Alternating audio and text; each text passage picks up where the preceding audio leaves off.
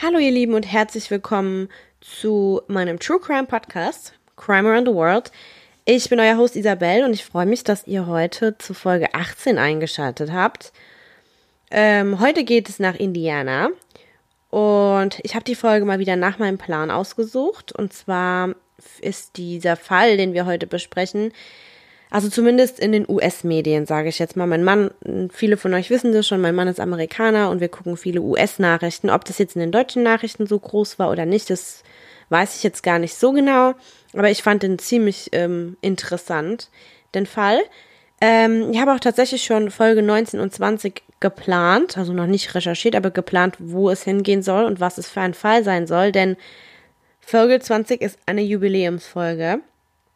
Und da habe ich mir nämlich äh, einen Fall ausgesucht, der auch bei mir im Podcast noch nicht so vorkam bisher.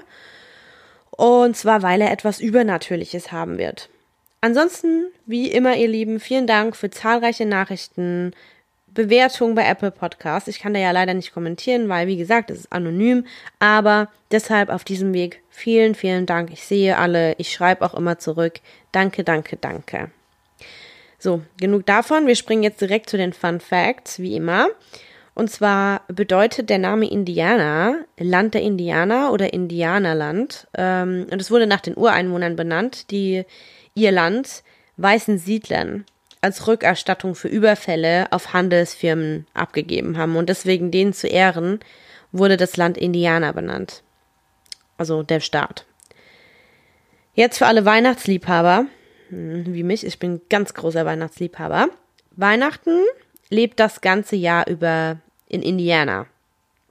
Und zwar wurde 1856, also eigentlich ursprünglich hieß eine Stadt dort Santa Fe, aber die mussten ihren Namen in Santa Claus umtaufen, damit sie ihr eigenes Postamt eröffnen konnten, weil eine andere Stadt schon Santa Fe beansprucht hatte. Santa Fe.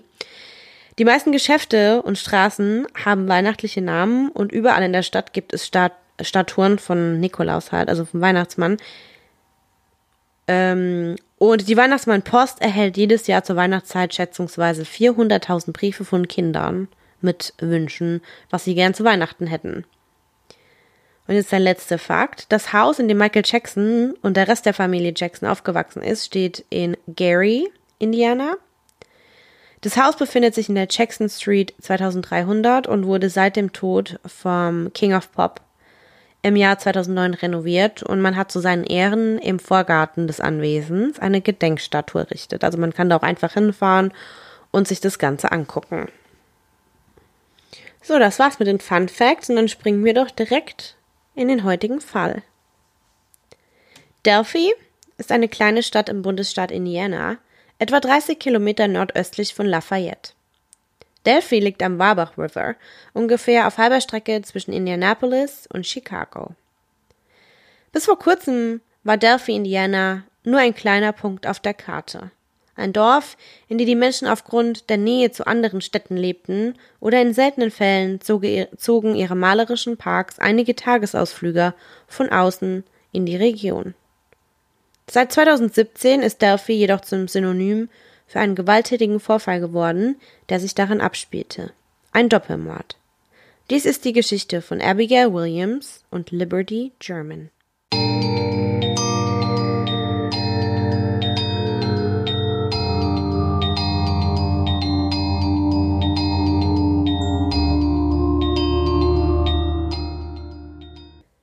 Liberty Rose Lynn German wurde am 27. Dezember 2002 geboren. Sie hatte fünf Schwestern und als Kind liebte Liberty das Backen, Malen und andere Bastelarbeiten und wurde als ein unglaublich kluges junges Mädchen beschrieben, das gute Noten hatte und ständig darum kämpfte, die beste Schülerin in jeder ihrer Klassen zu sein. Sie liebte auch die Natur und Leichtathletik und war in den Bereichen Volleyball, Softball, Fußball und Schwimmen sehr, sehr aktiv. Liberty besuchte die Delphi Community Middle School und ging in die achte Klasse. Sie hatte erst kürzlich ihren 14. Geburtstag gefeiert. Abigail Joyce Williams wurde am 23. Juni 2003 geboren und wurde immer nur Abby genannt. Sie hatte keine Geschwister. Sie hatte jedoch nicht nur eine enge Beziehung zu ihrer Mutter, sondern auch zu ihren Großeltern Eric und Diana Erskine, die sie Papa und Mima nannte. Abby liebte es, draußen zu sein. Sie liebte es auch, sich kreativ zu beschäftigen. Neben dem Lesen liebte sie die Fotografie, Kunst und Zeichnen. Abby war als eine Person bekannt, die schwer zu knacken war, zumindest zuerst. Aber als sie das tat, hatte sie den Ruf, äußerst treu und liebevoll zu sein und unglaublich wild. Abby besuchte auch die Delphi Community Middle School und war in der gleichen Klasse wie Liberty. Als sie sich ihrem 14. Geburtstag näherte, freute sich Abby auf die High School und all die damit verbundenen Abenteuer, denen sie sich neben ihrer besten Freundin Liberty stellen wollte. Der 13. Februar 2017, das war der Tag vom Valentinstag. Es war ein Montag und auch ein geplanter Schneetag. Das heißt, es ist ein Tag mitten im Winter oder also zur Winterzeit, der für alle Fälle für den Stundenplan vorgesehen war, also als freier Tag vorgesehen war. Und auch so dieses Jahr für alle Schüler der Schule, auf der die beiden Mädchen waren. Im Jahr vor diesem Zeitpunkt waren Abby und Libby unglaublich, ähm, waren sich die beiden unglaublich nahe gekommen und waren mittlerweile einfach beste Freundinnen geworden und waren eigentlich echt jeden Tag zusammen. Die beiden Mädchen hatten vor diesem freien Tag die Nacht zusammen verbracht und früher am Tag die spontane Entscheidung getroffen, in einem Gebiet zu wandern, mit dem Libby sehr vertraut war. Es war ungewöhnlich warm für einen Wintertag, deshalb wollten sie das Beste daraus machen und ein paar Stunden im Freien verbringen. Gegen 1.45 Uhr an diesem Nachmittag wurden Abby und Libby von Kelsey, das ist Libbys ältere Schwester, an einem Trailhead abgesetzt, also einen Eingang zu, einem, zu diesem Wanderweg geben. Der Eingang zum Pfad, bekannt als Freedom Bridge, so nennt sich der Pfad, befand sich entlang der County Road West 300 Nord in der Nähe des Hoosier Heartland Highway, das äh, in einem Waldgebiet, das einige Kilometer von der Innenstadt von Delphi entfernt liegt.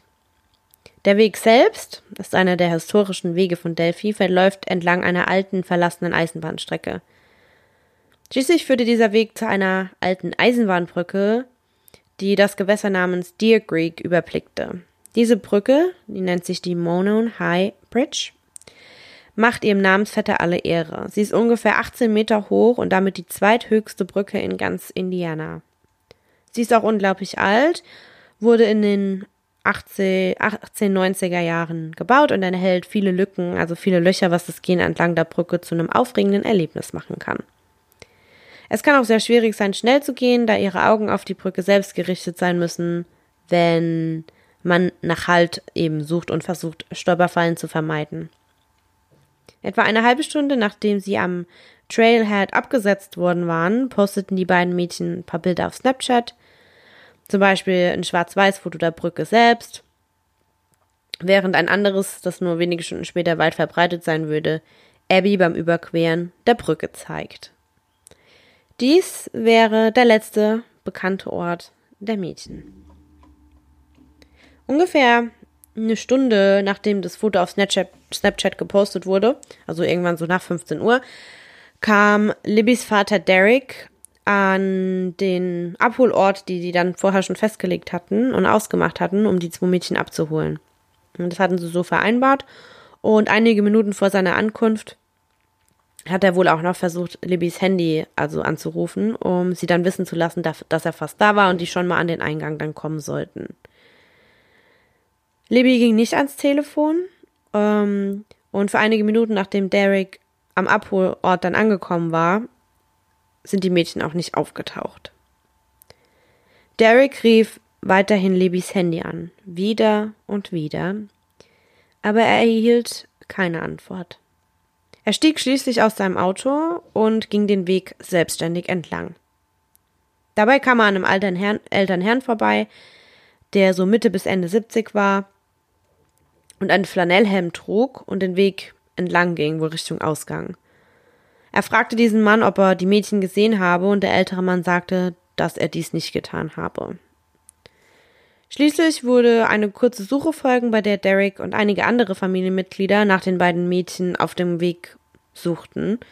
Und gegen 17.30 Uhr wurde dann beschlossen, die Mädchen als vermisst bei der Polizei zu melden, auch einfach weil das Gebiet schon ziemlich großflächig war und ja, die halt selbst einfach nicht die Ressourcen hatten, sage ich mal, um da jetzt als Familie durch die Wälder zu gehen und die Mädels zu suchen.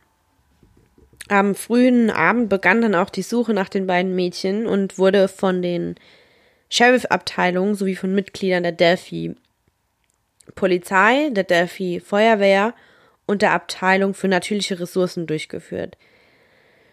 Die Beamten führten nicht nur eine umfangreiche Suche zu Fuß statt, sondern versuchten auch, die Handys der Mädchen anzupingen, also zu orten, um besser zu verstehen, wo sie sich befanden, als die Handys noch angeschaltet waren. Ähm, weil, genau, also als sie noch angeschaltet waren, weil sie jetzt mittlerweile entweder leer oder halt abgeschaltet waren und hatten wohl schon früher am Tag aufgehört zu pingen. Die Suche dauer, dauerte mehrere Stunden und erstreckte sich vom letzten bekannten Ort der zwei Mädels, also der Monon, Monon High Bridge, von der sie die Fotos auf Snapchat gepostet hatten. Aber die, die Dunkelheit, die halt immer näher kam, sage ich mal, macht es fast unmöglich, das Gelände dann noch zu durchqueren. Und da auch die Temperaturen unter den Gefrierpunkt gefallen sind, wurde die Suche kurz vor Mitternacht abgebrochen. Zum Zeitpunkt des Abbruchs der Suche hatte die Polizei keinen Verdacht auf irgendwelche kriminellen Vorkommnisse. Also die waren so der Meinung, ja, nee, die kommen schon, ja. Also zumindest nicht sofort. Der Sheriff von Carroll County, der hieß äh, Toby Liesenby, glaubte nicht, dass die Mädels in unmittelbarer Gefahr waren und glaubte auch nicht, dass weitere Anstrengungen wie die Ausstellung eines Amber Alerts notwendig sein würden. Also ganz kurz zur Erklärung, ein Amber Alert, das gibt es bei uns nicht, aber in Amerika ist das so, das ist so eine Nachricht, die kommt automatisch auf den Bildschirm vom, vom Smartphone, ja, da steht dann auch Amber Alert und beschreibt dann die verschwundene und vermisste Person in der Gegend, echt bei jedem aufs Handy. Ich glaube, man kann es auch ausschalten, aber jetzt eigentlich macht das keiner. Und zwar heißt es auch Amber Alert, weil das damals quasi das erste Mal sozusagen erfunden und gemacht wurde bei einem kleinen Mädchen namens Amber. Also für diesen Toby Leesenby war eigentlich die größte Bedrohung einfach nur die Wetterbedingungen, weil wie gesagt, es war halt Winter, es war richtig, richtig kalt nachts und ja, unterm Gefrierpunkt die Temperaturen. Die Polizei glaubte halt, dass die Mädchen noch am Leben waren und dass diese ähm, beschlossen hatten, zum Haus eines Freundes zu gehen, ohne es ihrer Familie zu sagen. Ein Glaube, der auf ihrem Alter und sehr wenig anderem zu beruhen schien, weil naja, die waren 14. Gut, das kann schon mal passieren. Wir hören das immer öfter. Ja, aber ja, eher unwahrscheinlich.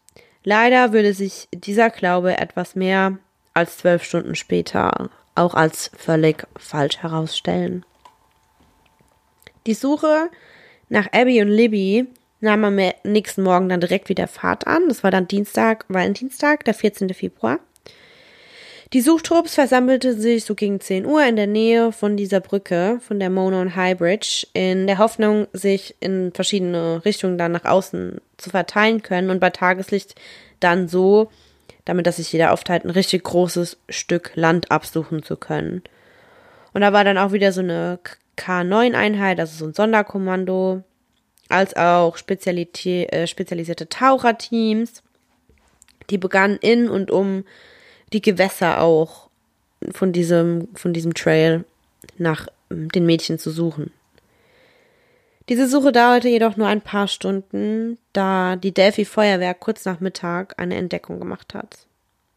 Gegen 12.45 Uhr waren Beamte der Feuerwehr einer Reihe von Fußabdrücken zu einem Ort gefolgt, der ungefähr 15 Meter vom Nordufer des Deer Creeks entfernt war. Ungefähr 800 Meter östlich der Brücke. Der Delphi Feuerwehrchef meldete die Entdeckung als nicht gut und gab an, dass es sich um die Leichen der vermissten Mädchen handelte. Die Polizei würde keine Details zu dieser Entdeckung preisgeben, zumindest nicht sofort. Das einzige Detail, das öffentlich bekannt wurde, war, dass die Entdeckung auf einem Grundstück eines Einheimischen namens Ronald Logan gemacht wurde, von dem die Polizei glaubt, dass er nichts mit dem Verbrechen zu tun hat. Es war einfach nur ein großes Stück Wald entlang dieses Creeks und die Polizei wird fast alle Informationen über die Entdeckung zurückhalten. Da sprechen wir aber nochmal genauer drüber. Später an diesem Nachmittag fand eine ganz kurze Pressekonferenz der Beamten der Delphi Police ähm, statt, um zusammen im Carroll County Sheriff's Department und der Indiana State Police, also das war dann schon, ne, da war dann schon die State Police mit dabei und die sprachen dann eben mit den Medien. Und der Bezug auf Details war sehr, sehr vage und schien nicht bereit zu sein, zuzugeben, dass die, Ent ähm, dass die Entdeckung die beiden vermissten Mädchen betraf. Das änderte sich dann aber am nächsten Tag, also am 15. Februar. Nämlich die Polizei bestätigte dann, dass es sich bei den am Vortag gefundenen Leichen tatsächlich um Liberty German und Abigail Williams handelte. Von den beiden wurde dann natürlich eine Autopsie gemacht ähm, und die Ergebnisse dieser Autopsie wurden sofort versiegelt. Also man weiß bis heute nicht, was in dieser Autopsie rausgefunden wurde. Man weiß, okay, ja, die Mädchen wurden ermordet. Das konnte man auf, aus Statements der Polizei, sage ich mal, ähm, entnehmen. Aber man weiß nicht, wie wurden sie ermordet. Man weiß nicht, mit was wurden sie ermordet. Wurden sie vielleicht sexuell angegriffen. Man weiß bis heute keinerlei Details. Obwohl die Polizei, wie gesagt, bekannt gab, dass die Mädchen ermordet worden waren, weigerten sie sich, die Details der Todesursache zu veröffentlichen. Sergeant Kim Riley von der Indiana State Police sagt später der Presse, O-Ton, es gibt jemand da draußen, der dieses Verbrechen begangen hat und wir werden diese Person finden. O-Ton Ende. Später am selben Abend veröffentlichte die Polizei dann ein Foto eines Mannes, mit dem sie unbedingt sprechen wollten. Der Mann war jemand, der auf dem gleichen Weg gegangen war, auf dem sich die Opfer befanden. Das Foto, das veröffentlicht wurde, zeigt ihn auf demselben Brückenabschnitt, den die beiden Mädchen kurz vor ihrem Tod fotografiert und auf Snapchat hochgeladen haben. Das Bild des Mannes wurde von einem größeren Bild ausgeschnitten, also mittlerweile weiß man, dass es eigentlich aus einem Video stammte. Und da dann quasi ein Screenshot davon gemacht wurde und das wurde veröffentlicht. Ist halt sehr, sehr vage und super pixelig, ne? Weil die Qualität von dem Video nicht so gut war. Und deshalb ist der Mann sehr, sehr schwer zu erkennen. Aber auf dem Bild kann man schon Details festlegen, ja? Da könnt ihr auch auf der jetzt auf der Instagram-Seite zum Podcast gucken. Da habe ich das Bild nämlich auch für euch hochgeladen. Er ist ein ganz normaler Mann.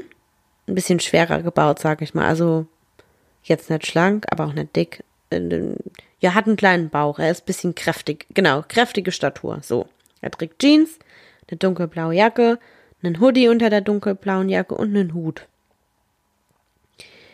Er wurde fotografiert, als er mit gesenktem Kopf und den Händen in der Tasche auf der Brücke lief. Das sieht man auch, also er guckt nach unten. Man erkennt wirklich nicht ein richtiges Gesicht.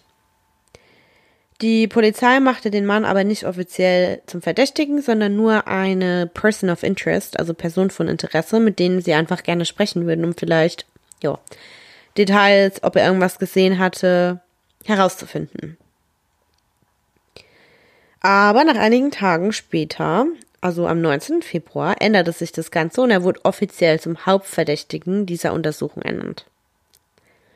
Nach der Veröffentlichung des Bildes lobten die Behörden noch Liberty German, ähm, also weil sie es halt geschafft hatte, nicht nur ein Bild des Mannes vor ihrem Tod, sondern auch, haltet euch fest, eine Audiodatei und ein Video aufzunehmen. Es war jetzt nicht bekannt, ob Libby's Telefon am Tatort wiederhergestellt wurde oder ob die Daten dann aus der Cloud, ja, der Backup-Cloud entnommen wurden, mit dem ihr Telefon verknüpft war, aber ihr schnelles Denken hatte der Polizei den ersten wirklichen Hinweis in diesem Fall gegeben. Also die wussten ja bis dato gar nichts. Da Sergeant Tony Slocum von der Indiana State Police erklärte, O-Ton, diese junge Dame ist zweifellos eine Heldin. Um genügend Geistesgegenwart zu besitzen, um das Videosystem auf ihrem Handy zu aktivieren und das Ganze aufzuzeichnen, was wir für kriminelles Verhalten halten. O-Ton Ende. Der wahrscheinlich Schuldige dieses Verbrechens war auf dem Handy von Libby festgehalten worden. Und zwar nicht nur, wie gesagt, in Bild, sondern auch in Audio. Das Video, was bis dato nicht veröffentlicht wurde, zeigt diesen seltsamen Mann, der auf die beiden Mädchen zugeht, die ihn aktiv filmten, ja, zu dem Zeitpunkt. Also, er hätte das sehen müssen. Das Bild, das nur wenige Tage nach dem Tod der Mädchen sehr, sehr weit verbreitet war, also um genau zu sein, ganz Amerika hat da echt mitgefiebert, stammte aus diesem Video. Vielleicht ein kleiner Ausschnitt, aber genug, um eben das ganze Erscheinungsbild des Mannes einzufangen. Dann gibt es noch diese Audiodatei.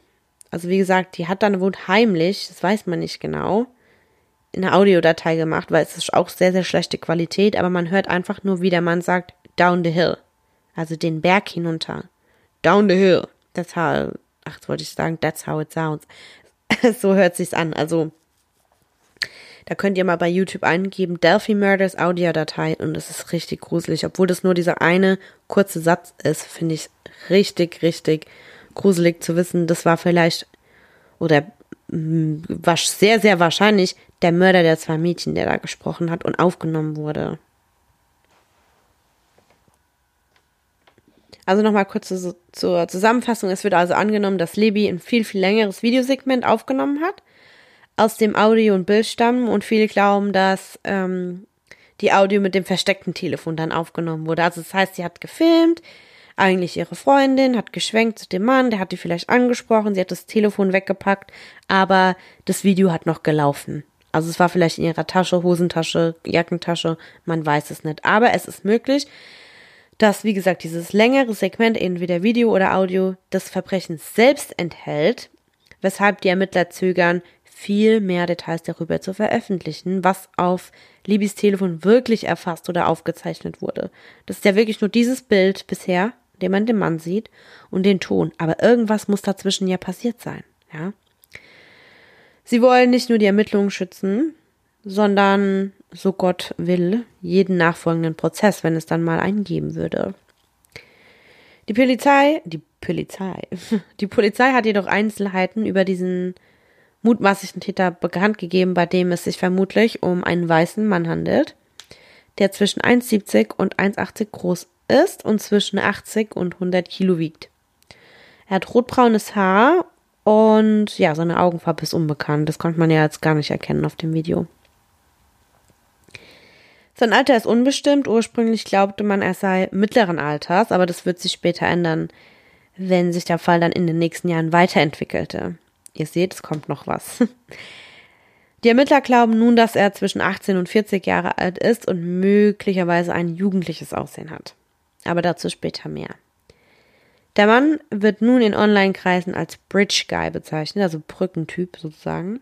Beamte der Indiana State Police sagen, O-Ton, im Verlauf der Untersuchung haben vorläufige Beweise die Ermittler zu der Annahme veranlasst, dass die Person auf dem verteilten Foto verdächtigt wird, an den Morden an Abigail Williams und Liberty German teilgenommen zu haben. O-Ton Ende. Ein zusammengesetztes Bild des Mannes wurde dann Monate später, also im Jahr 2017, der Öffentlichkeit zugänglich gemacht. Also zusammengesetztes Bild bedeutet Phantombild. Die Polizei behauptete, die Skizze sei das Ergebnis von Informationen, die in die Spitzenlinie aufgenommen wurden. Also, ja, also, mm, die von Infos von außerhalb halt Zeugen aufgenommen wurden, sowie zusätzliche Informationen, die durch Nachuntersuchungen erhalten wurden. Das Ding ist immer mit den Aussagen von der Polizei, ja, wenn die sagen, ah, das wurde von der Info und das wurde von der Quelle, wir wissen keine Quellen. Also wie gesagt, ich habe selten einen Fall erlebt, der so, so top secret behandelt wurde und so wenig ähm, öffentliche Informationen preisgegeben wurden wie den. Die Skizze,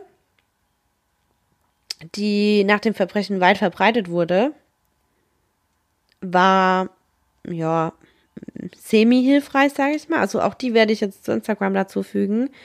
Aber sie war, wie man später dann rausstellt, wahrscheinlich auch einfach nicht die korrekte, die korrekte Skizze dazu, ja.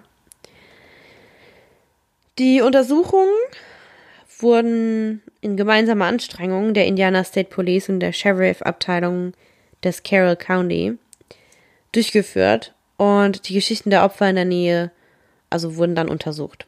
Also wie gesagt, Familienmitglieder, Freunde wurden befragt. Diejenigen, die halt normalerweise zu Beginn der Untersuchung untersucht werden, befragt werden, verhört werden. In der Zwischenzeit begannen andere Ermittler registrierte Sexualstraftäter in der Region zu untersuchen. Was an sich jetzt kein Hinweis darauf ist, dass sexuelle Verbrechen stattgefunden hätten, aber das ist vielmehr so, so natürlicher Ausgangspunkt für ähnliche Untersuchungen. Ja, das macht man halt einfach. Es sind 14-jährige Mädels, okay, wir checken jetzt dann halt mal die Sexualstraftäter ab. Die Polizei suchte auch nach Sicherheitsmaterial von Einrichtungen in der Nähe, um Personen zu identifizieren, die sich an dem fraglichen Tag eben in der Nähe des Tatorts befunden haben könnten. Es wird auch angenommen, dass Handyaufzeichnungen überprüft wurden, um alle Handys zu finden, die im Zeitraum des Todes in der Nähe der beiden Mädchen gepinkt wurden, geklingelt wurden. Also die der Mast, quasi der Sendemast erfassen konnte. Jetzt spricht der Sergeant Kim Riley wieder. O-Ton, wir überprüfen ihre Handys. Wir überprüfen ihre Social Media Orte, Twitter, Facebook und so, um festzustellen, ob dort irgendeine Art von Verbindung besteht. Wir prüfen jede mögliche Option. Zu dieser Zeit ist jeder ein Verdächtiger. Dieser Fall, das habe ich ja vorher schon mal erwähnt, war ein ziemlich großer Fall. Also der machte auch Delphi im ganzen Land auf sich aufmerksam. Und Prominente wie Nancy Grace, Dr. Oz und Dr. Phil, also sind so Talkshows, interessierten sich für den Fall. Jeder, der bericht, jeder berichtete 2017 über die Sendung seiner Programme und brachte diese wenige bekannte Region ins Rampenlicht. Darüber hinaus nutzte das FBI rund 46.000 elektronische Werbetafeln in 46 Bundesstaaten, um Bilder der beiden Opfer und des mutmaßlichen Täters zu verbreiten. Also die waren da schon sehr, sehr, sehr stark dahinter. Aber da merkt man mal wieder, so, je größer das Medieninteresse an Sachen ist, desto größer fällt auch irgendwie ähm, die Arbeit aus. Gell? Also zumindest ist es in Amerika so, ist mir jetzt gerade so aufgefallen. In den nächsten Wochen würde die Polizei buchstäblich Tausende von Tipps erhalten. Es wird geschätzt, dass sie bis ungefähr Juni 2017, also vier Monate später ungefähr, circa 18.000 Tipps von der Öffentlichkeit erhalten hatten. Das war natürlich ein riesen Informationszufluss für die ganzen Behörden, deswegen mussten sie dann die Hilfe des FBI und des Heimatschutzes in Anspruch nehmen, die dann bei der Einrichtung einer speziellen Kommunikation, Kommunikationsschlüssel zur Bewältigung dieser überwältigten Anzahl behilflich waren. Also sie haben dann auch extra so eine Hotline dafür eingerichtet und das FBI hatte extra Leute eingestellt, die da die Infos aufgenommen haben und so weiter. Also es waren richtig, richtig viele Tipps. Zusätzlich zu all der positiven Publizität, die den Ermittlern fast jede Stunde dabei half, neue Tipps und Hinweise zu erhalten, gab es aber auch, wie es meistens so ist, natürlich einen Zustrom falscher Geständnisse und fremder Theorien. Also das ist natürlich wieder, das haben wir, glaube ich, letzte Folge besprochen, dass es immer irgendwelche Deppen gibt, auf gut Deutsch gesagt, die dann anrufen und sich wichtig tun wollen und dann irgendeinen Scheiß erzählen und halt natürlich dann ähm, die Ermittler auf eine falsche Pferde locken. Nur aus Jux zur Dollerei. Sagt man das so? Jux, ja, Jux und Dollerei. Also zusätzlich zu der Anzahl nutzloser Hinweise, die an Beamte gerichtet wurden, wurde angenommen, dass die Beamten mit einer Reihe von Personen zu tun hatten, die die Morde gestanden hatten, aber keine der intimen Details des Verbrechens selbst kannten. Ja, und da hat sich dann jetzt auch bei mir dann Klick gemacht, als ich das dann gelesen habe, war mir klar, aha, und das ist wahrscheinlich auch der Grund, warum man so wenig Details wie möglich weitergibt, eben um so einen Scheiß zu vermeiden, ja? Weil das halt die Arbeit in den kommenden Monaten einfach mega erschwert hat für die Polizei, da der Fall mit jedem Tag schwieriger zu knacken schien. Am 22. Februar 2017, ungefähr eine Woche nach dem Mord an den beiden Mädchen und der Entdeckung ihrer Leichen, hielten Polizeibeamten aus der ganzen Region eine gemeinsame Pressekonferenz ab, die in der Region und auch später in der ganzen Nation ausgestrahlt wurde. Die Polizei, die weigert sich halt weiter, bestimmte Details über den Fall zu veröffentlichen, wie zum Beispiel, wie die beiden Mädchen getötet wurden, wo wurden, also wie wurden sie entdeckt. Sie würden sich auch weigern zu sagen, ob sie nach einer Mordwaffe oder ähnlichen suchten oder nicht. Also man wusste hat er die vielleicht mit Schlägen getötet? Oder war doch eine Mordwaffe involviert? Man weiß es einfach nicht. Und jetzt mehr als drei Jahre später werden diese Details immer noch ganz, ganz streng von der Polizei überwacht. Ich bin richtig neugierig, aber ja, das wird wohl, bis der Mörder gefunden wird oder nicht, äh, hinter verschlossenen Türen bleiben. Am 16. Februar, also nur zwei Tage nach der Entdeckung der Leichen der Mädchen im Wald, führte die Polizei einen Durchsuchungsbefehl in einem Haus an der West Bicycle Bridge Road durch, also etwa acht Kilometer vom Tatort entfernt. Die Polizei durchsuchte ungefähr zwei Stunden ein Haus, wollte Beweise sammeln und Fotos machen, aber hat letztendlich niemanden verhaftet. Ronald Logan, also der Bewohner von Delphi, auf dessen Eigentum die Leichen der Mädchen gefunden worden waren, wurde ebenfalls von der Polizei untersucht. Der Ron war ein älterer Mann, der in der Vergangenheit schon einige Verstöße des Gesetzes hatte, aber meistens ähm, keine Gewaltverbrechen oder so, sondern mit Alkohol. Also der ist dann alkoholisiert oder wegen Alkohol äh, mit dem Gesetz, ähm, ja, mit dem Gesetz in Kontakt geraten. Zum Zeitpunkt des Mordens, äh, Mordes hatte Logan die, das Eigentum mehr als 50 Jahre lang schon besessen und wurde in den nächsten Wochen mehrmals von der Polizei befragt.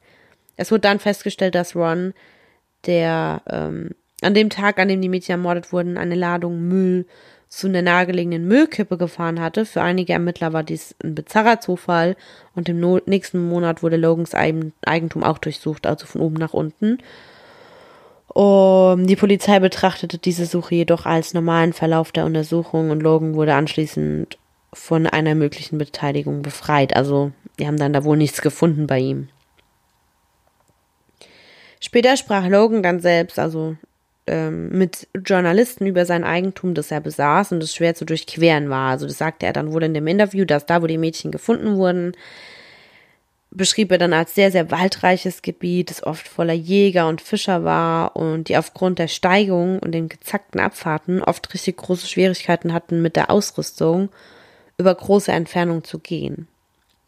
Logan beschrieb die Entfernung zwischen ähm, dieser, quasi dieser Fläche, also seinem Eigentum und der Brücke, die die Mädchen wahrscheinlich von ihrem Mörder angesprochen, also auf der die Mädchen angesprochen wurden, ähm, erklärte er dazu.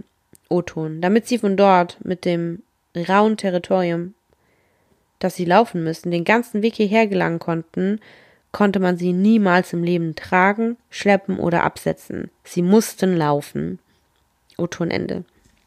Also was er eigentlich sagt, ist, dass sogar Jäger ja mit ihrem Equipment da richtig große Probleme. Also es ist richtig bewachsen und es geht hoch, runter, Steine, Schlamm. Also ein richtig, richtig roughes Gebiet, sage ich mal. Die Polizei suchte in dem Zeitraum, in dem dieses Verbrechen stattfand, weiter nach Einzelheiten. Insbesondere suchten sie nach Personen, die sich am 13. Februar um zwischen 14.30 und 17.30 an oder um diese Brücke befanden. Jeder, der sich in der Nähe befand, war ein Verdächtiger der Polizei und sie meldeten sich, Informationen zur Verfügung zu stellen. Also die Meldung konnte nur dazu beitragen, potenzielle Beteiligung eben zu klären von den Leuten und zu entschlüssen, ob sie möglicherweise entweder den Mädchen oder ihrem Mörder begegnet sein oder nicht. Da wurde dann natürlich ganz viel gemunkelt und dann kamen Gerüchte auf. Also zum Beispiel wurde da von der Begegnung gesprochen am Tag nach den Morden von einem Augenzeugen. Also der meldete sich mit einem Vorfall, der sehr, sehr bizarr, äh, bizarr war wohl. Also wie gesagt, das ist vielleicht einfach nur auch ein Gerücht, man weiß es nicht. Aber angeblich gab es eine Frau, die in der Nähe der Region des Verbrechens ähm, einen jungen Mann in einem Lastwagen gesehen hat, in der Nähe.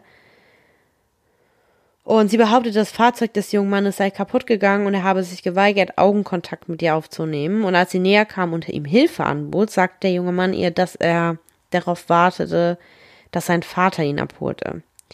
Die Zeugin ging dann, erzählte aber Berichten zufolge ihr Mann später am Abend von, der, von dieser seltsamen Begegnung, weil das, ja, das ließ sie einfach nicht los. Sie sagte, es war so komisch mit dem. Am nächsten Tag, nachdem sie von den beiden ermordeten Mädchen erfahren hatte, die nicht weit von ihrem Aufenthaltsort entfernt waren, meldete sie den Vorfall dann sofort der Polizei. Ich denke aber, dass dieses Gerücht einfach faszinierend genug ist, um es mal zu erwähnen, weil das könnte ja auch ein Hinweis sein. Dann gab es tatsächlich dort in der Nähe eine Fleischverarbeitungsanlage, die ungefähr so ja, vier Kilometer von dieser Brücke entfernt liegt. Und das Werk beschäftigt halt hunderte, wenn nicht sogar tausende junge Männer, die äh, ganz viele von denen eben in Delphi leben oder sich aber halt oder zumindest mit der Region vertraut waren.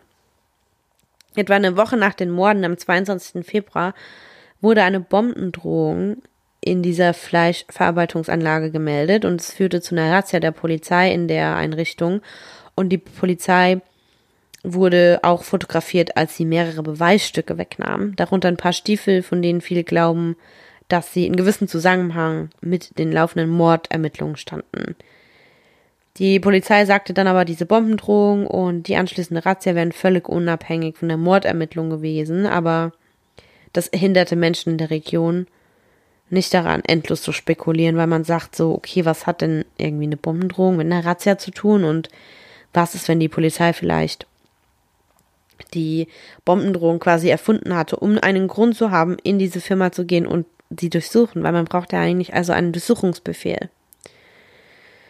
Ja, nach diesem schrecklichen Verbrechen zeigte die Region Delphi eine enorme Unterstützung für die Familien der beiden Mädchen. Die Stadt kam nicht nur zusammen, um auf diesen Fall aufmerksam zu machen, sondern die beteiligten sich auch an Spendenaktionen für die Ausgaben, die die Familie zu tragen hatte, wie Gedenkfeier, Beerdigungen und so weiter, sowie für den Belohnungsfonds, Lokale Unternehmen begannen Einnahmen zu spenden und Veranstaltungen zu organisieren, zum Beispiel ein Motorradtreffen im Februar. Und da kamen mehr als 3000 Menschen nach Delphi. Der Belohnungsfonds, der ursprünglich im Februar auf 41.000 US-Dollar angekündigt wurde, blühte bald auf 200.000 US-Dollar auf. Am 18. Februar 2017, dem ersten Samstag nach dem Mord, fand in der Mädchenschule ein öffentlicher Gedenkgottesdienst statt, an dem Tausende von Menschen teilnahmen, die sich alle versammelten, um sich von den beiden Mädchen zu verabschieden. Die Lieben von Abigail Williams und Liberty German würden nach diesem tragischen Verlust Schwierigkeiten haben, weiterzuleben. Jeder von ihnen spielte so eine wichtige Rolle im Leben seiner Familien, was ja klar ist, und in so einer kleinen Stadt waren ihre Gesichter auch fast überall bekannt und jede Erinnerung hang an den beiden. Ja, und dann, wie gesagt, also das FBI wurde ja dann vorher schon zur Hilfe gerufen. Und das FBI, wie man das halt so weiß, die kommen ja mit ganz vielen verschiedenen Menschen da an, also die alle verschiedene Spezialitäten haben, sage ich mal. Und somit waren auch Verhaltensanalytiker dabei. Und die trugen dazu bei, einen groben Überblick über den Verdächtigen zu erstellen. Nach Angaben des FBI war dieser Mörder jemand, der wahrscheinlich am oder um den 13. Februar sein Verhalten dann geändert hatte. Durch den Mord sozusagen. Einige dieser Verhaltensweisen waren möglicherweise enthalten, also im Verhalten des Täters, aber nicht beschränkt auf. Also das ist unter anderem ein verändertes Schlafmuster. Zweitens der mögliche Missbrauch von Drogen oder Alkohol. Drittens erhöhte Angst oder Reizbarkeit. Viertens, Verfolgung des Falls durch die Medien. Also abnormale Verfolgung. Nicht so, ich gucke mal die Nachrichten, sondern ich gucke nur noch, was geht da jetzt ab mit dem Fall. Und fünftens, schließlich auffallende Gespräche darüber, wo diese Person sich befand, als sich das Verbrechen abspielte. Also vielleicht so ein Versuch, ein Alibi mit denen zu zementieren, sage ich mal, die ihn kannten.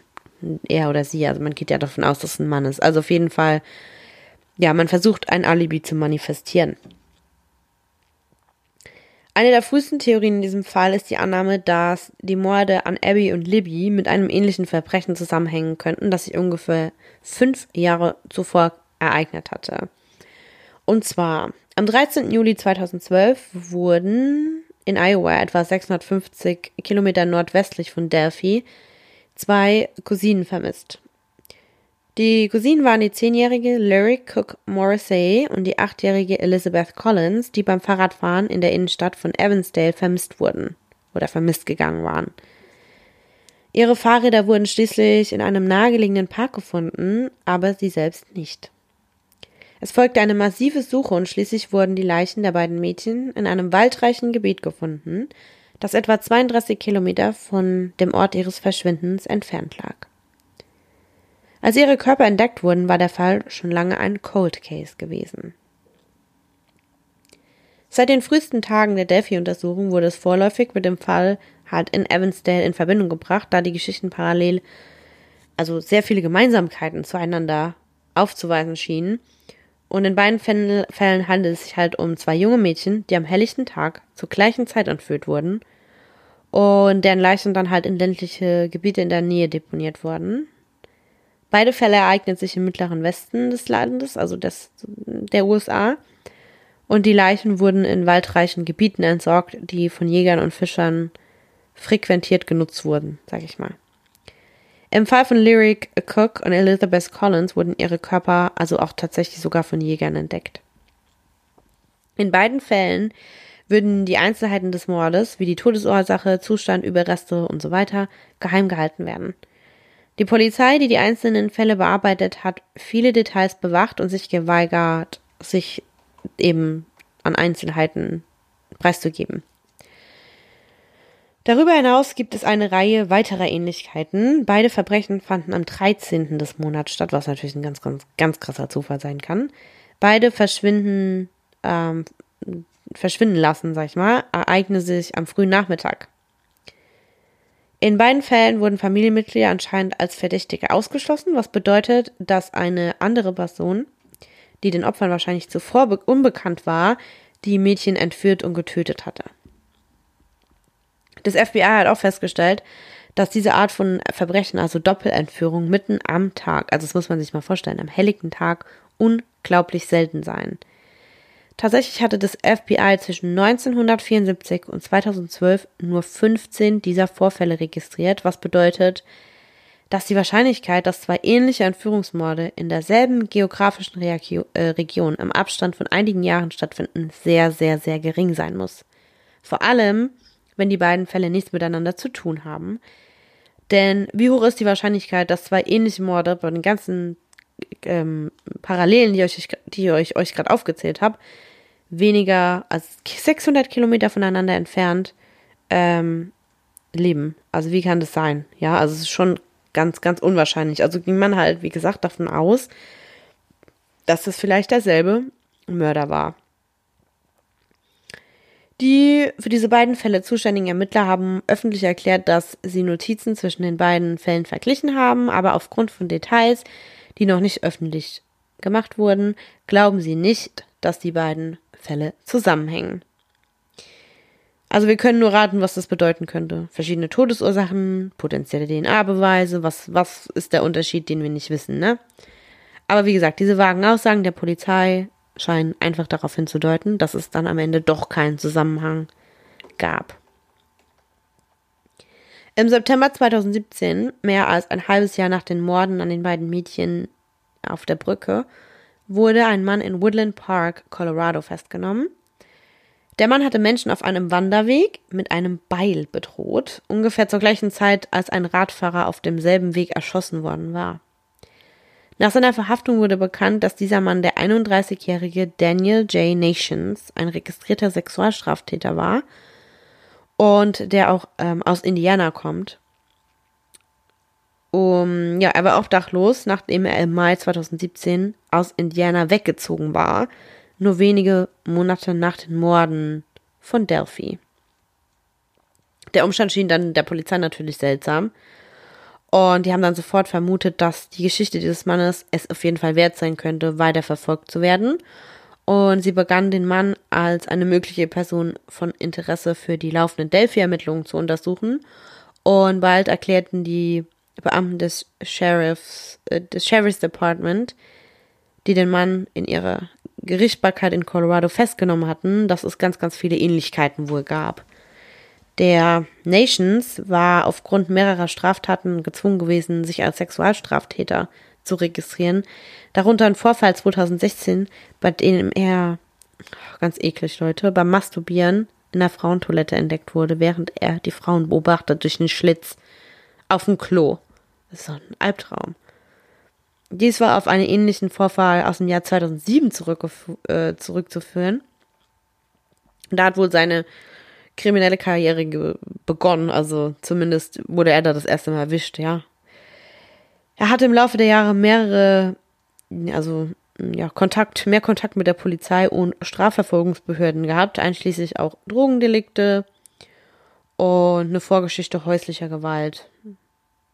Im Jahr 2016 war Nations wegen häuslicher Gewalt verurteilt worden. Seine Frau Caitlin Nations gab später gegenüber Reportern auch zu, dass ihr Mann ein großes Problem mit Wutanfällen hatte. Und dass sich im Januar 2017, einen Monat vor den Delphi-Morden, wirklich ganz, ganz krass zu manifestieren begann. Also da war das dann richtig schlimm mit seiner Wut. Und ja, zu dem Zeitpunkt, also als es alles begann, war wohl der Trigger, sag ich mal. Er hatte nur noch seinen Bruder und der wurde durch ein Gewaltverbrechen getötet und somit wurde der Nations dann auch aggressiv. Auf die Frage, ob er jemanden töten könnte oder nicht, antwortete Caitlin O-Ton, ich weiß es wirklich nicht, aber er macht mir Angst. Die Caitlin gab auch zu, dass Daniel dem im Juni 2017 von der Polizei veröffentlicht zusammengestellten Bild bemerkenswert ähnlich sah, aber sie zögerte jedoch, ob sie glaubte, er sei dafür verantwortlich oder nicht. Sie erzählte Reportern mit der Veröffentlichung, äh, also einer Zeitung, The Gazette, so heißt die Zeitung, dass Daniel mehr als eine Stunde vom Tatort entfernt lebte und kein eigenes Fahrzeug hatte, um eben dorthin zu gelangen, obwohl er, wie das von der Polizei veröffentlichte, zusammen, also dieses Phantombild, ausgesehen haben mag, sah er nicht wirklich wie das Bild der Figur aus auf Libbys Handy, also wie das verpixelte Bild. Die Statur stimmte nicht und so eine Kleidung hat er auch nicht, sagt sie. Also so Kleidung besitzt er nicht, das hat er nicht zu heißen, aber ja. Nach seiner Verhaftung wegen dieser Drohung von Wan Bedrohung da von den Wandern mit einem Beil, also eine Machete in Colorado, wurde der inzwischen 32-jährige Daniel Nations zu drei Jahren Bewährung verurteilt. Aufgrund einer, eines ausstehenden Haftbefehls würde er jedoch in Polizeigewahrsam bleiben und musste sich dann 2018 als Strafsexual, also Sexualstraftäter registrieren.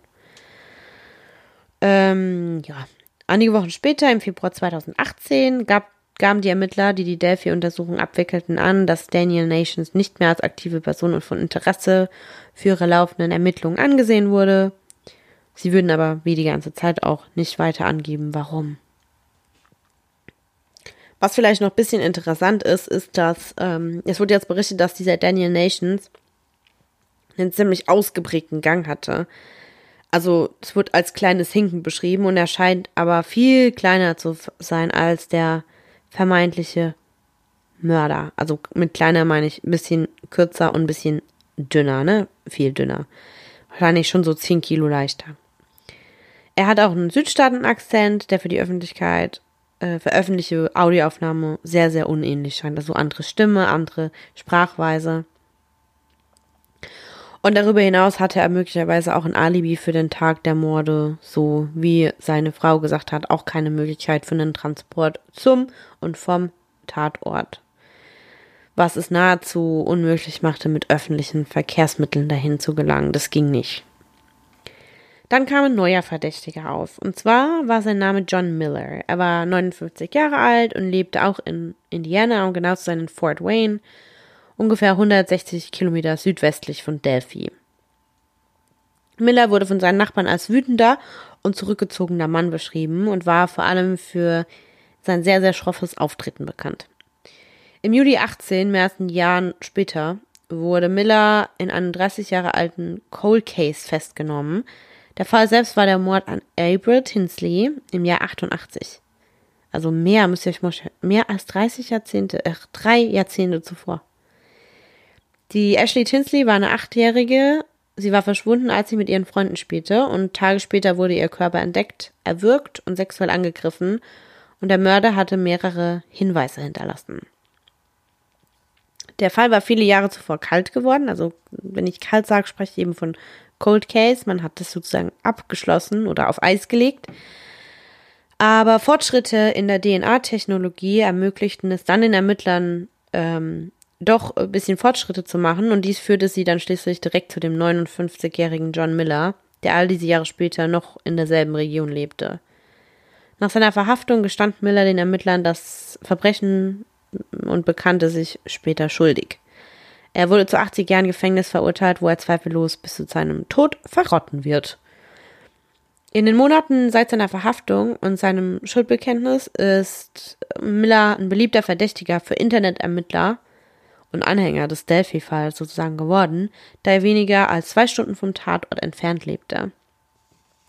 Die Polizei war in Bezug auf diese Möglichkeit, also diese mögliche Verbindung absichtlich ziemlich zurückhaltend und äh, der Polizeimensch Kim Riley, den wir schon jetzt öfter äh, zitiert haben, sagt O-Ton, wir haben tausend Namen da draußen und schauen uns immer noch alle an. O-Ton Ende.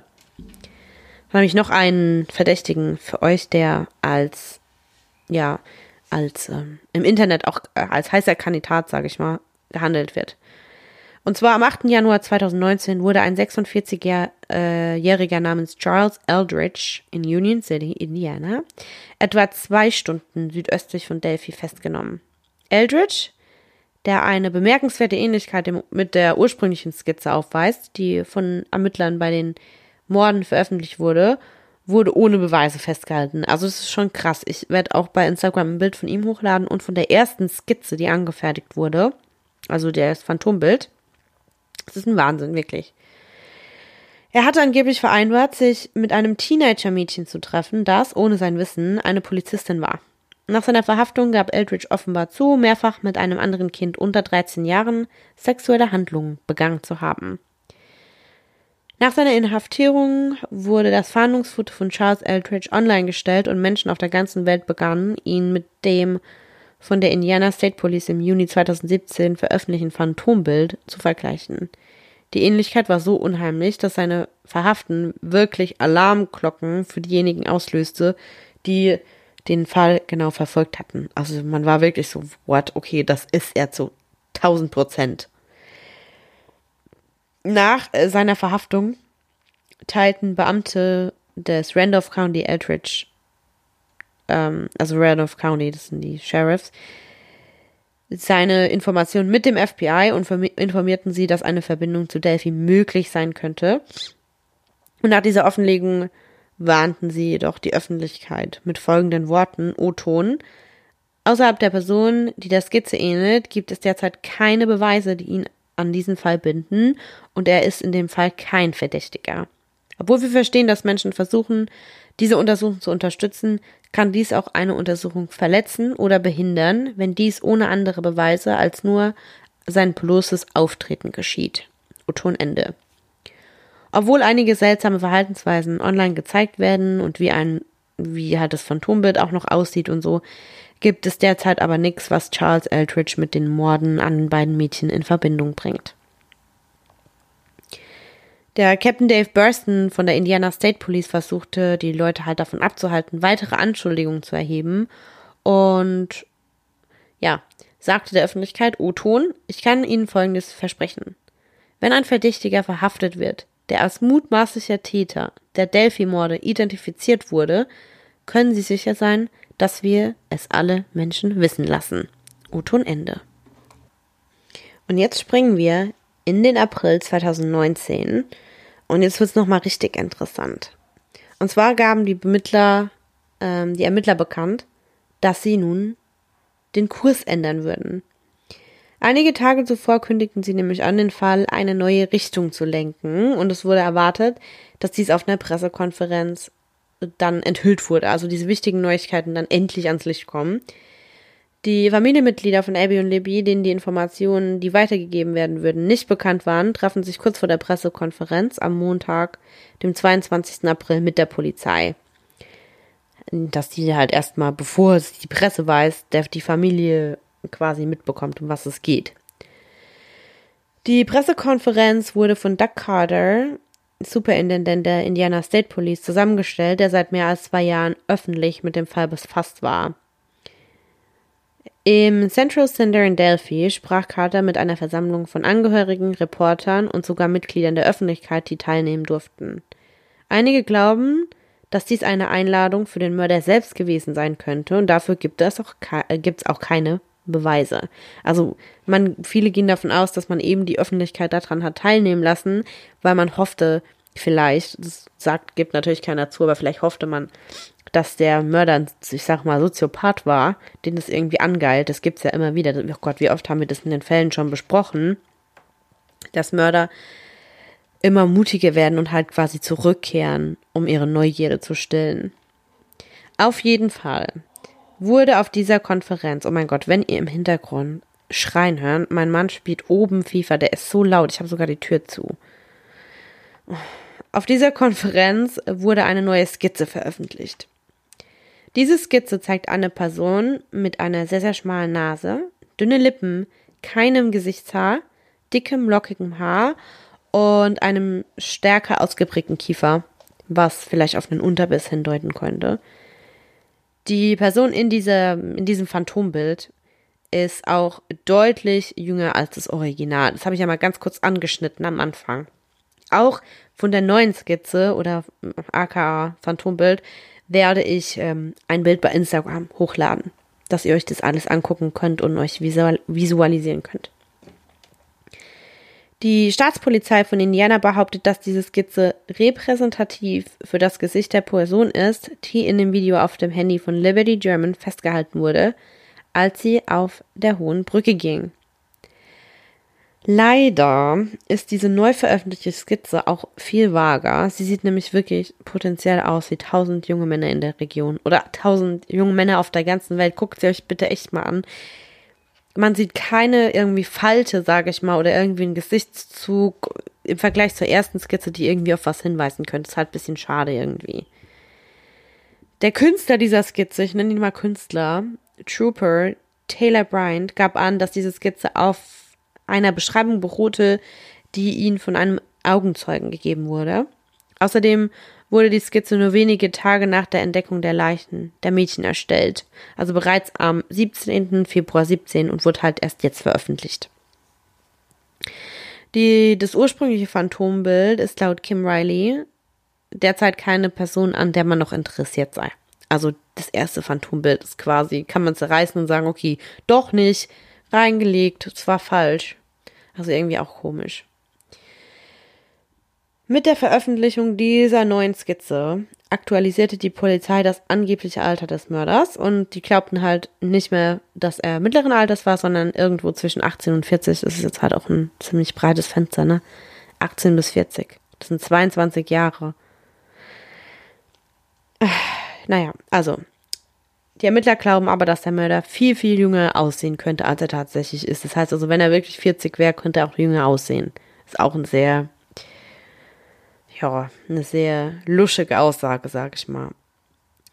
Zum ersten Mal gab die Polizei öffentlich bekannt, dass der Mörder wahrscheinlich mit Delphi selbst vertraut war, was bedeutete, dass sie nicht mehr glauben, dass dies ein Außenseiter war, sondern wirklich einer, der in Delphi lebte oder arbeitete oder aus irgendeinem anderen Grund wirklich ganz, ganz regelmäßig dort war. Also es war jemand mit guten, sehr, sehr guten Ortskenntnissen.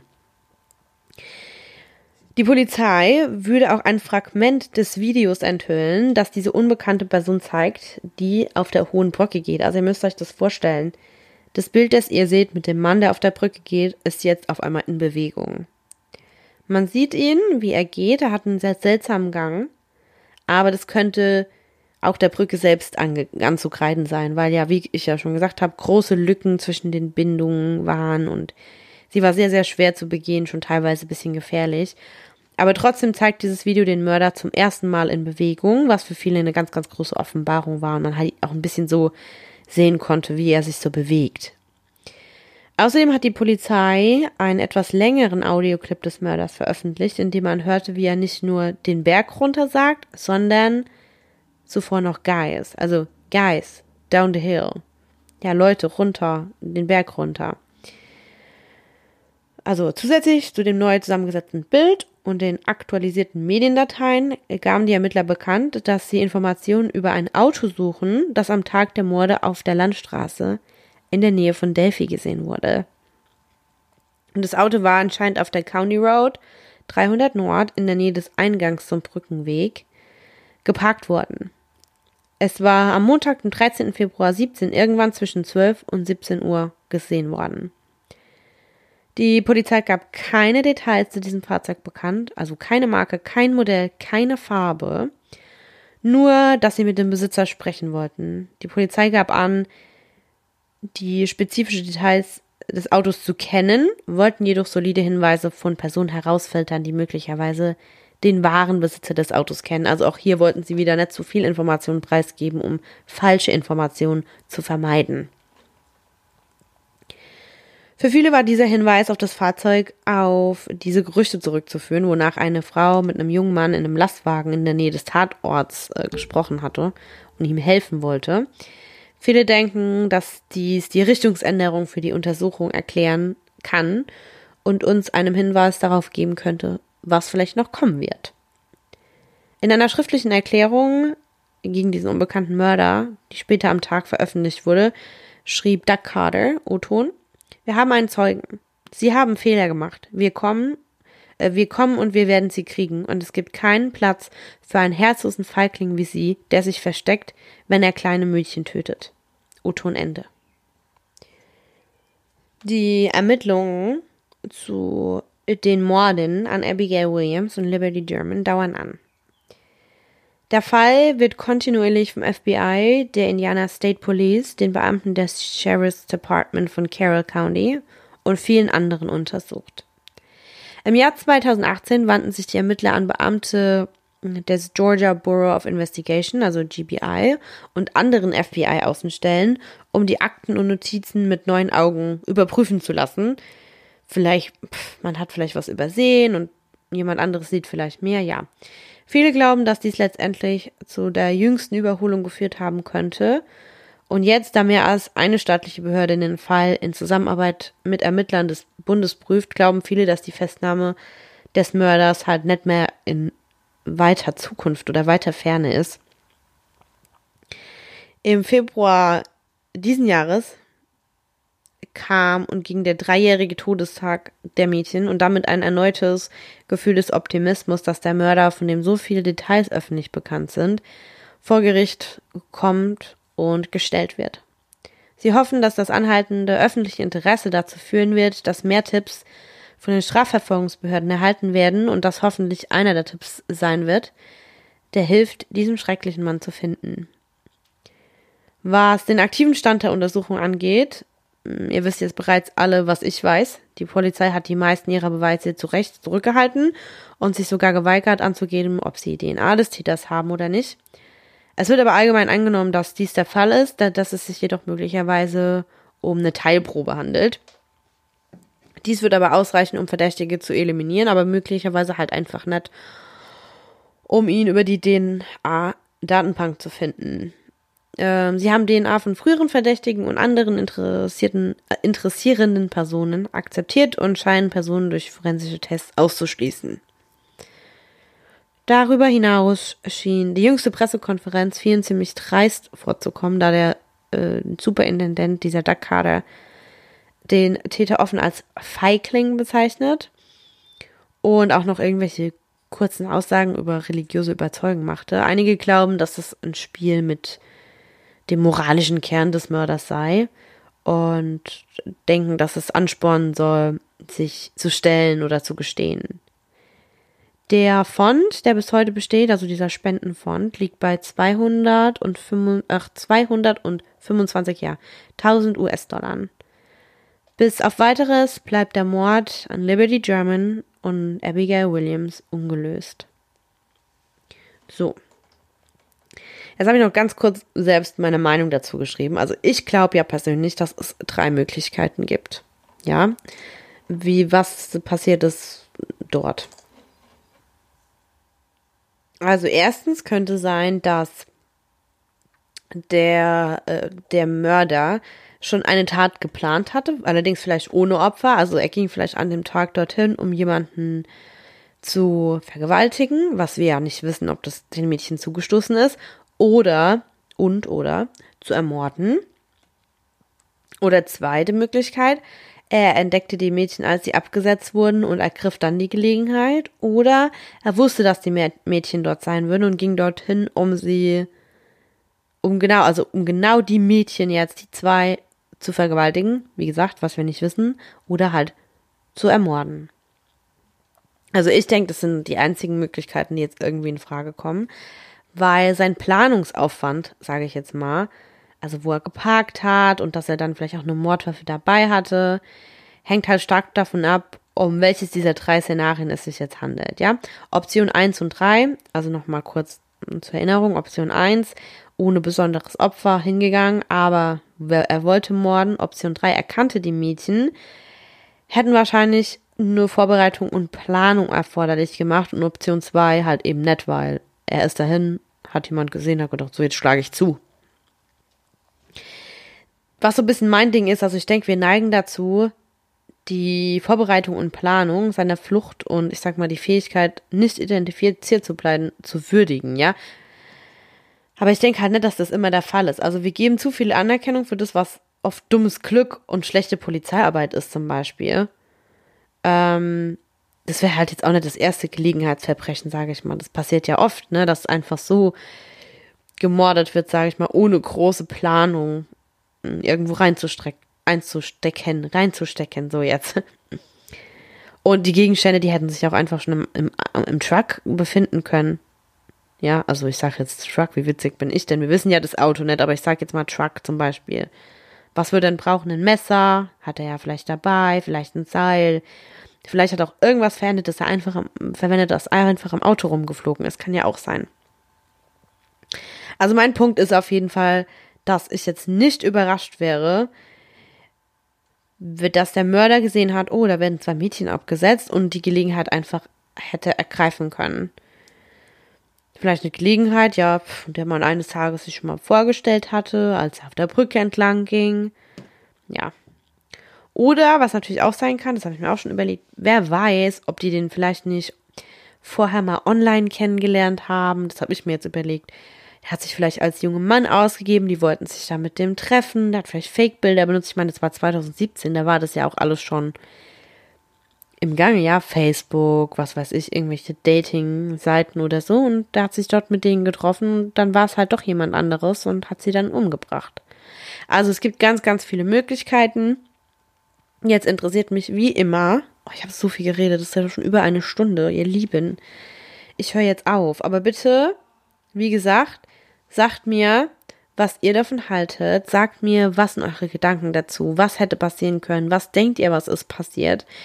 Wie gesagt, leider ist der, ist der Fall bis heute nicht geklärt. Ich hoffe ja immer noch, dadurch, dass er noch nicht so arg ähm, alt ist, dass vielleicht noch irgendwas dabei rauskommt. Aber solltet ihr noch irgendwelche Informationen haben oder wie gesagt euren Gedankengang, dürft ihr den gerne mit mir teilen. Ihr könnt mir jederzeit unter den Post bei Instagram kommentieren oder mir eine Direct Message schicken. Dann können wir ein bisschen reden über den Fall. Die Instagram-Seite lautet Crime Around the World. Alles klein, alles zusammen, genau geschrieben wie der Podcast. Und bis dahin hören wir uns nächste Woche. Ciao!